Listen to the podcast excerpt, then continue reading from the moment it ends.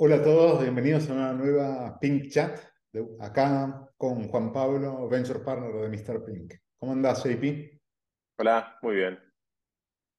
H, mira, lo que me gustaría charlar esta semana es, a ver, nosotros tenemos muchísimas charlas con founders y la verdad que me quedé con, tipo, con algo que me parecía copado compartir, independientemente de con quién fue, no vamos a decir quién es ni nada por el estilo, pero me parece que algo que es súper interesante. Y yo como Venture Partner, a ver, para que todos entremos en, en un poco de contexto, Hernán me llamó por teléfono, me dijo, me interesa que te juntes con esta startup.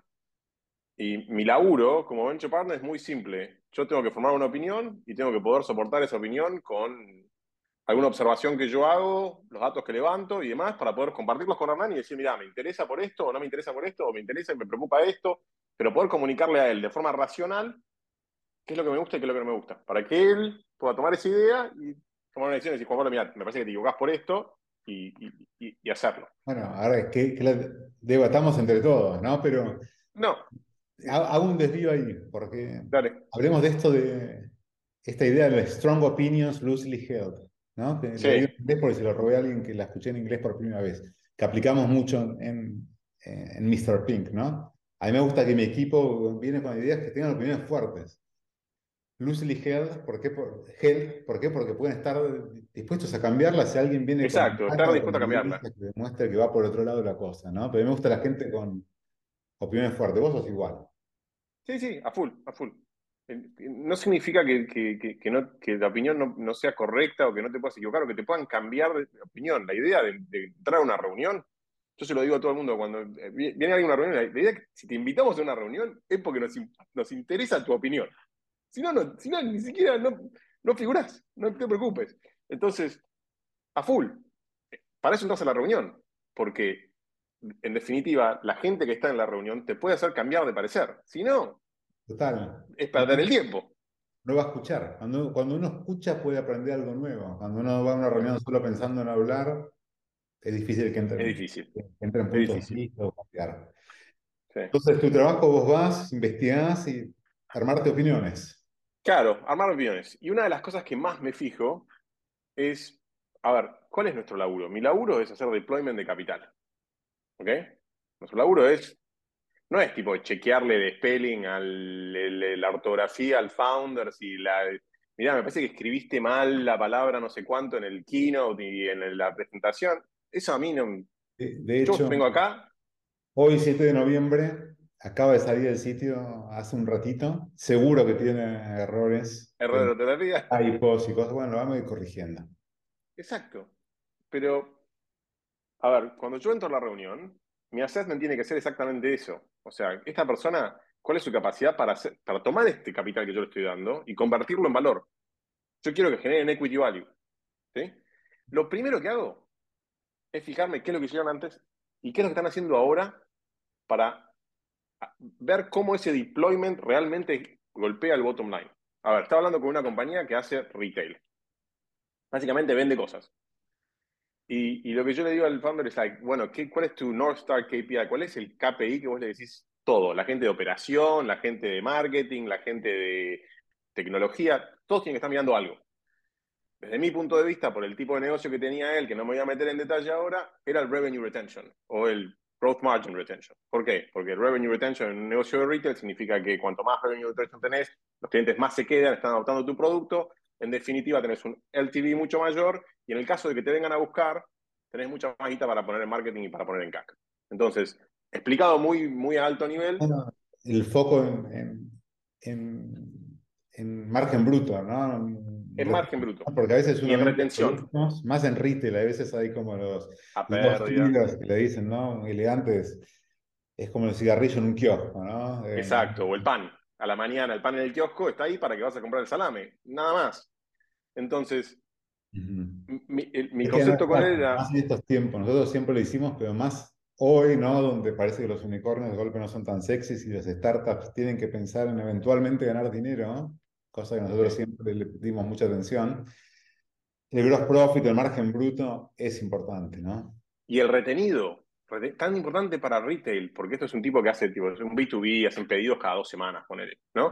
Entonces, el tipo me mostraba el gráfico que subía así para arriba a la derecha, donde está tipo el, la utopía de todas las startups, dice, todas las startups mueren arriba a la derecha, es tipo Startup Heaven, arriba a la derecha. Y estaba buenísima la curva, ¡pum! Y lo miro y le digo, buenísimo. ¿Y cuánto de eso está retenido? ¿Cuál es tu revenue retention curve para los próximos, desde los 30, 60 y 90 días? Y el tipo, como que, no, pero estamos creciendo. Y yo le digo, te explico por qué te pido esto. Incluso me gustaría ver esto con los últimos cuatro o cinco releases de cosas importantes que hayas hecho, ya sea tecnología o de operación. Me dice, no, hace un mes pasamos de entregar a 48 horas a 24. Y digo, bueno, ¿y cómo impactó eso en el revenue retention? En tu bottom line, en definitiva. Tu capacidad para ver cómo tus inversiones impactan en el bottom line de la compañía son clave. ¿Por qué? Pues yo estoy por dar capital. Yo quiero saber que vos te estás mirando el bottom line de la compañía cuando le... Porque si hiciste, pasaste de 48 horas a 24 horas de entrega y no cambió nada a nivel de entrega, a nivel... Tus clientes no están más felices, hay que volver a 48. Eso no lo quiero hacer. No está mal equivocarse, pero si no tenés las herramientas para ver, ahí es donde estoy en problema. Entonces, yo cuando entro en la reunión, lo primero que digo es tipo, ¿cómo chequeo yo que el deployment de capital está, están, hay algún, algún relojito en algún lado que me dice si están, si, están yendo para el lado correcto. Si vos pones la curva de todos los releases y una va para arriba a la otra, me quedo súper contento. E, e, es, más amplio que, que, el release del software también, ¿no? Porque uno Por supuesto, actualmente lo querría medir. Operativo. Es todo, sí. Es todo. Por eso digo. Con vos en otra vida habíamos trabajado con los BPMS, los Business Process Management Systems. Es la idea, es un software de gestión, pero la idea es que uno puede estar distintas versiones coexistiendo de, modelos de atención y de procesos de empresa. ¿no? Todos al mismo tiempo, con, con un blueprint distinto. 24 horas de respuesta humana o todos los clientes se les entrega el paquete con una flor y después no. Y en definitiva uno quiere ver qué funciona mejor, ¿no? Exacto. ¿Y cuáles son las curvas? Esto no lo podría hacer de cualquier modo. Pero si es operativo, si es tipo como yo en la entrega, entregamos todas las semanas, o entregamos cada 24 horas, o entregamos cada 24 horas, o entregamos a 8 horas, o cualquier otra cosa que pueda ser, desde el packaging hasta cualquier cosa que tiene que ver con la entrega. Para mí, release es, es, release a nivel producto, y el producto no se experimenta únicamente por la parte digital. Ahora puedes devolver, devolver las cosas que no, que, no, que no usaste. Eso es un recontra feature. Quizás a nivel digital son dos líneas de código, pero a nivel producto, propuesta de valor es súper importante. Y es una de esas propuestas, esas partes, esas fichas de la propuesta de valor que pueden dar vuelta a un cliente que antes no te compraba y que ahora te compra porque se fue el riesgo. Generar Entonces, pérdidas las devoluciones puntualmente, ¿no? Porque es algo que es parte de la gran explosión en pandemia de todos los retailers en el mundo y un problemón gigante que tienen ahora los grandes retailers por la logística inversa es muy cara. Es muy fácil crecer cuando uno dice, si no te gusta, me lo devolves. Pero después hay gente que lo devuelve y hay gente que también está ahí como contraculturas hackeando el modelo que compran sabiendo que lo van a devolver. Gente que compra productos para utilizar durante unos días y después los devuelve, total. No cuesta en nadie. Sí, no, totalmente. Pero la clave del, del punto este es que a mí lo que más me interesa cuando voy a ver a un founder es qué herramientas utilizan ellos. Hay, hay, mucha percepción de tipo, uh, el fondo te va a pedir números. Yo no te voy a pedir ningún número que vos no utilices hoy para administrar tu negocio. Porque si no está todo inventado. Es tipo, si te armas este, este coso de acá y el Excel de allá especial para el fondo, la perdemos. Yo quiero saber qué estás usando hoy para manejar y administrar los fondos que tenés hoy. Tal cual. Cuando el fondo te pregunta cuántos meses te quedan en el runway, es para saber si sabes. no porque quieren. O sea, la clave de esto es.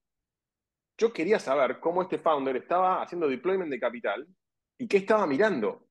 ¿Cuándo se quedaba contento con, che, gastamos 50 mil dólares de ir de, 24, de 48 horas a 24 horas? ¿Tuvo bueno eso? No sé. La única forma de saberlo es tu growth margin retention. A full. y otro tema importante cuando para los founders, cuando hablan con fondos, si, te piden una métrica no te hace sentido, hay que preguntar si esa métrica no tiene sentido y el fondo te lo pide, te estás, hay que tener en cuenta con quién te estás asociando, ¿no? porque te van a volver a pedir después. Si tiene sentido, la tendrás que tener. Y está bueno, entonces, nosotros siempre decimos, no, no, no te vamos a pedir nada que creamos que no sume valor y ojalá... No, nada por pedir. ¿no? Que lo tomes y lo incorpores independientemente de si terminamos invirtiendo o no. Sí, totalmente. otro founder con el que me junté que trabajaba mucho en logística, que uno de los costos más importantes de la compañía era logística, y yo le pregunté, ¿cuál es el revenue por metro? El 80% de los costos eran logísticos, era de, warehousing. ¿Cuál es el revenue por metro? Me dice, ¿cómo revenue por metro? Y digo, sí, revenue por metro. Si acá lo más, estoy mirando la lista, lo más, lo más costoso, pagás, de almacén pagás el 80% de tu costo. la persona dentro de la compañía, ya, sea de tecnología, ya sea de operaciones, ya sea de logística, ya sea de marketing, que te ahorre 10 dólares por metro, hay que darle, hay que subirle el sueldo. Sí. Porque entendió, le encontró la agujero a Mati y entendió cómo es el negocio. Si vos ves el costo, el negocio es un negocio de, de, almacenamiento. Tienen que estar mirándolo todos. Y todos te tienen que venir a decir, che, ¿viste lo que hicimos la semana pasada? Que pasamos de 24 a 48 horas o de 48 horas a 24 horas. Mirá cómo impactó en el revenue retention. un golazo. Eso lo hizo mi equipo tenés que tener un North Star KPI para poder comunicarle al equipo qué es lo importante y qué es lo que te aprieta, dónde te aprieta el zapato, como negocio. ¿Y qué es, el, qué es éxito para vos? Y tiene que ser uno. No podés tener 40 que tienen los, OKRs con esto y que, los clientes estén contentos y el NPS score y esto. uno. Sí, y gross profit, no margen bruto, eh, es importante. ¿eh? Tenido, eh, por cliente. Hay emprendedores que calculan LTV, ¿no? El lifetime value, valor de los clientes, en revenue, que es un disparate. Es un disparate. Si no sacas el cost of goods sold, es un disparate. ¿Sabes qué? Me, me, hierve la sangre. Lo vi el otro día en, en, mejor lugar imposible. En LinkedIn, alguien que estaba haciendo el cálculo, era un fondo, no sé si quién, porque no tiene nada que ver con donde estamos nosotros, en un fondo inglés. Y puso el cálculo y puso y literalmente iba a poner el mensaje tipo, and cost of goods sold, y, pero después dije, no me quiero meter en esta porque soy el boludo que siempre mete pinche. Hay, pero hay que meterse, hay que meterse. Es clave, es clave. El LTV sí lo grande. LTV ¿sí? es lo que uno gana en, en incrementar, ¿no? En a nivel bruto, ¿eh? De un cliente. Sin tax, sin nada, pero no podés hacerlo sin cost of goods sold. Es una locura. Porque si yo agarro y compro Coca-Cola a 5 dólares y la vendo a dos, voy a tener un LTV gigante porque la gente me va a venir a comprar a mí. Pero si no le saco el costo of goods sold, vas muerto. Y ahí es donde te das cuenta que está haciendo a pérdida, que no cierra. ¿Por qué? Porque vos estás comparando ese LTV con tu costo de adquisición. Si vos sacás el costo of goods sold, la mitad del negocio la estás escondiendo. La escondiste. Y ahí es donde perdiste. Es lo mismo que el costo de adquisición. Para ser explícito, no solo el producto, ¿no? También puede ser eh, client success, puede ser los servers, todo lo que es costo de entrega, ¿no? Básicamente eso es lo lindo de CAC TV, ¿no? Bien usado. tiene que estar bien usado. También hay mucho tiempo con... el tiempo recupero por dos o por tres. Eso es un buen negocio, porque lo que uno puede dejar por fuera son ciertos costos de infraestructura generales, overhead, lo que cobran los founders. Pero que no son significativos. ¿Entendés? Que no sean significativos. Sí, o que uno realmente pueda hacer el caso que no van a escalar Luego, a nivel del revenue. Que los mismos founders tal vez cobran un montón, pues es un equipo grande y son excelentes, pero cuando el revenue sea 50 veces más grande, van a cobrar un poco más, tal vez el doble, pero no 50 veces más. Entonces, lo que uno espera como, como inversionistas, que eventualmente ese gross profit si está muy LTV realizado, muy por encima del costo de, adquisición de clientes, sea una bola grande donde los overhead y otros costos de, no metidos en el CAC sean chicos y uno empieza a ganar dinero. Al final del día hay que ganar plata, ¿no? Nos guste o no. A nosotros... es parte de analizar el negocio, ¿no? Otra cosa que veo mucho en el LTV CAC, la relación es que todos queremos un 3, un 12, un 15, les encanta, pero el CAC, el CAC tiene que ser un CAC de un LTV. A ver, a lo que voy es, hay un usuario promedio que tiene un lifetime value. Bueno, bueno, el CAC de un usuario que genera... Eh, nos, cuesta que un usuario genere una cuenta 10 dólares. Ahora, de cada 100 usuarios que generan cuentas, 3 se convierten en ese usuario que lo tenés por 18 meses. ese gap que está en el medio, te lo tragaste. Claro. Entonces, el CAC tiene que estar en directa relación con cómo definís el TV. ¿Qué es definir el TV? Es un usuario que se queda 18 meses, que en promedio es, ok, genial. ¿Cuánto te cuesta ese usuario? A ver, y el CAC va por cohorts también, ¿no? Porque las campañas cambian en tiempo y demás, ¿no? Puede ser que cuando gasté mucho dinero, después conseguí clientes malos debajo del TV, en otro... Y el CAC, otro clásico, ¿no? De cuando uno recién empieza. Al principio es fácil, ¿no? Son, vienen los early adapters, los fanáticos, los amigos, los que viven en LinkedIn, en social media. Principio está como subvencionado. Cuando uno va escalando, cada vez suele volver más difícil generar ese CAC, a, no, ser que uno lance como features o haga product growth o, nuevos segmentos, nuevos productos para lanzar como nuevas curvas de, apalancamiento, ¿no? Pero si no, hay, ¿sabes que encarecerse en el tiempo.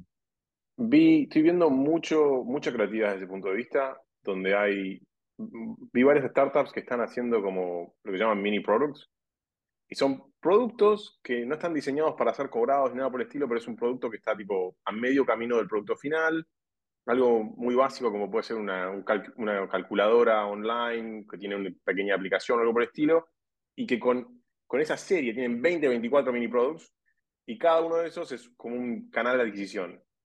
Em, y esa es una forma muy copada de innovar a nivel, a nivel CAC, buscando distintos segmentos de mercado, porque cada mini product puede ir, puede ir a un segmento distinto. Em, que me pareció muy interesante. Varias startups este año, como tuve eh, conversaciones con ellos, siempre bien, bien focalizados en, en creación de, puedo decirlo, product-led worth, pero son mini products que les permiten crecer, atacando distintos segmentos. Sí, yo el otro día estuve hablando con una de nuestras startups. Me invitaron a su leadership team, muy, muy divertido. Siempre es una experiencia, para mí, emocionante, un poco hasta cómica, pero yo me acuerdo en mi startup cuando traía un inversionista a hablar y el tipo lo ponías ahí en la pantalla, estaba la gente mirando, ¿no? Y de golpe estar de otro lado es, es una experiencia media surreal, ¿no? Pero ahí había surgido, surgido la pregunta, de los clásicos productos oportunistas. ¿no? Eh, a mí me gusta mucho el foco, pero de golpe te vienen con una oportunidad de un cliente, te mira, podrías distribuir tal cosa, podrías meter otro... Puede ser un productito al, al, estilo que contás vos o no, algo simplemente apalancarse sobre una base existente. Y ahí no sé si ahí me interesa tu opinión, yo un poco lo que les decía es, si es algo de baja implementación y que pueda deshacerse, ¿no? En líneas generales no hay muchas leyes maestras en el mundo, menos en el mundo de las startups, ¿no? Pero en general una decisión que uno puede echar para atrás sin un costo mayor. Mayor. Se puede testear. Sí, totalmente. Eh, eh, si vos me decís que voy a testear abrir mercado de Paraguay, contrato tres personas, hacer una sociedad, eso no es tan fácil de deshacer, es caro y es lento en una extracción mayor se iba a testear en tal mercado por una opción que sea volver a comprar o, enviar un producto de un partner y siempre hacer un packaging donde puede estar todo hecho con, el hambre, ¿no? Atado manual. Sí, sí, atado con el hambre. Sí, ¿por qué no? Más si uno tiene capacidad de hacer A-B testing realmente, segmentar la experiencia de un cierto, un porcentaje del tráfico en cierto mercado, en ciertas condiciones para probarlo. Pero ¿cómo ves vos esto de probar como long shots o productos secundarios cuando uno recién está con algo de product market fit? En early stage estamos hablando, no una startup serie B en adelante, ¿no? Early stage, pre-serie. Mirá, a mí yo creo que la claridad es la madre del foco y el foco es la madre del progreso. Eh, ¿Experimentos? Sí, a full. No, podrías, no puedes vivir sin experimentos en, en esa etapa pero foco para mí es clave. Foco para mí es clave. Excepto que me digas, mira, yo le veo mucho futuro a esto y quiero hacer un par de experimentos, ok, full. Pero para hacer un par de mangos, no me lleva. No, no, no, te, no te cruza el río, ¿entendés? Es como, estamos remando, vamos de. Yo lo que le digo a la gente con la que laburo es. Cada, cada de ronda a ronda es un río que hay que remar. Hay que cruzar el río. Correcto. Eh, si estás en esta, estás en algo muy simple. vas de ronda en ronda. Si vas, si vas desde el punto de vista de, de fondeo, VC y demás, tenés que ir de ronda en ronda. O sea, de acá a que puedas flotar solo, va a llevar un tiempo. Entonces, no estás construyendo una compañía. Está, tenés que llegar al otro lado del río. ¿Ok? Entonces, suena más o menos distinto, pero la gente dice, no, no.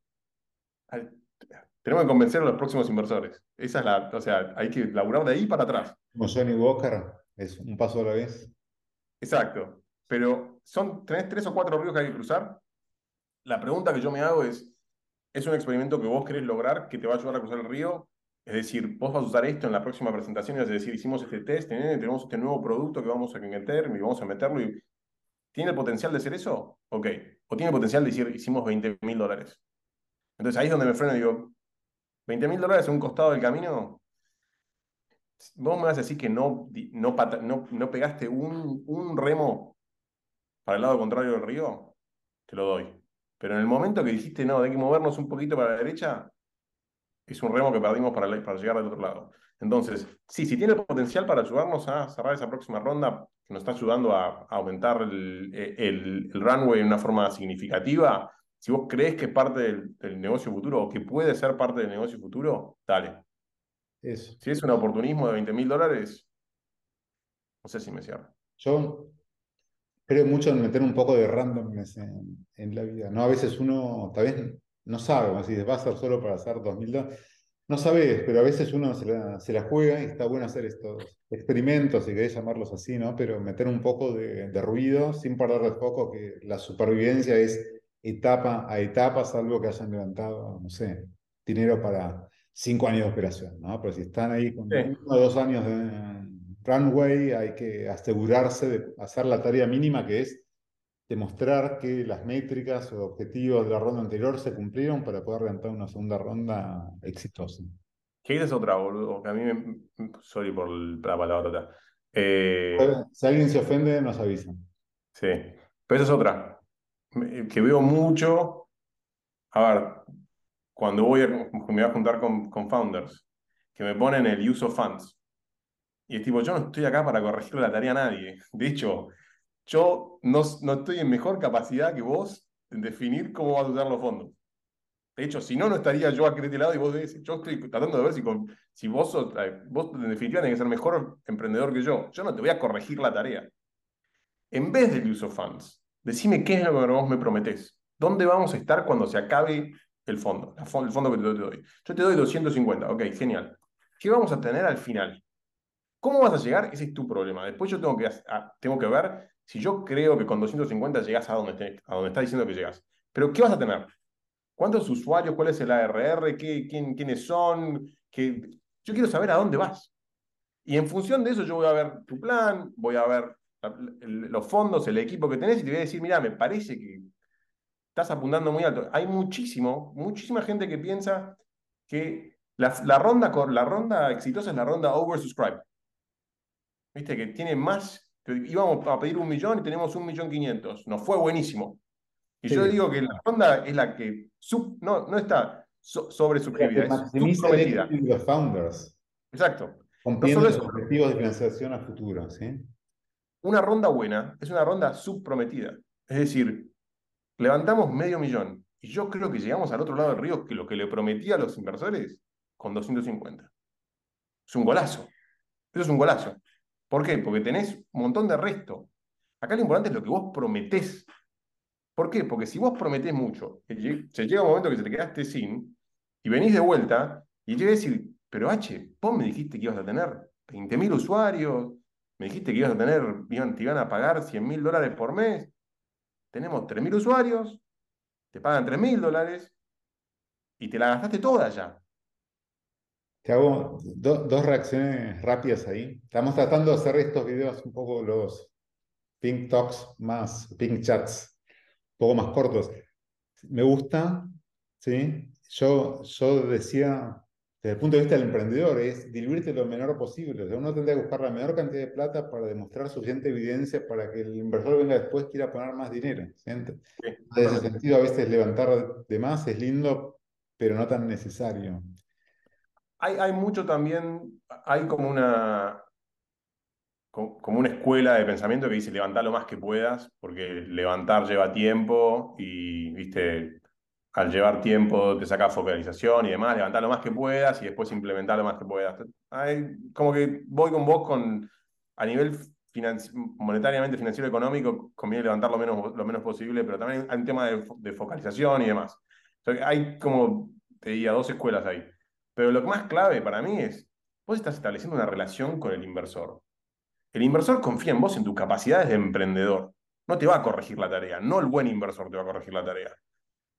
Pero lo mínimo que tenés que hacer es decirme, ¿qué me prometés? Yo le digo, muchachos, Frenan, ¿qué me prometen? Quiero que me digan, pues Juan Pablo, te prometo que cuando me termine esta plata voy a tener tanto.